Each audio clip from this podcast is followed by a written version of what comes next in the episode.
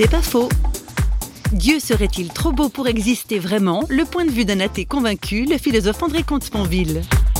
Une de mes raisons fortes de ne pas croire en Dieu, c'est que je préférerais qu'il existe. Dieu correspond tellement bien à nos désirs les plus forts. Le désir d'être aimé, le désir de ne pas mourir, le désir de retrouver les êtres chers que nous avons perdus. Or, que nous dit la religion, par exemple chrétienne? Eh bien, la religion nous dit que nous ne mourrons pas ou pas vraiment, que nous retrouverons en conséquence les êtres chers que nous avons perdus. Enfin, que nous sommes d'ores et déjà aimés d'un amour infini que demander de mieux Mais du même coup, une croyance qui correspond à ce point à nos désirs les plus forts, il y a tout lieu de se demander, encore une fois, si elle n'a pas été inventée pour satisfaire ses désirs. C'est justement parce que Dieu est à ce point désirable qu'il me paraît douteux qu'il existe.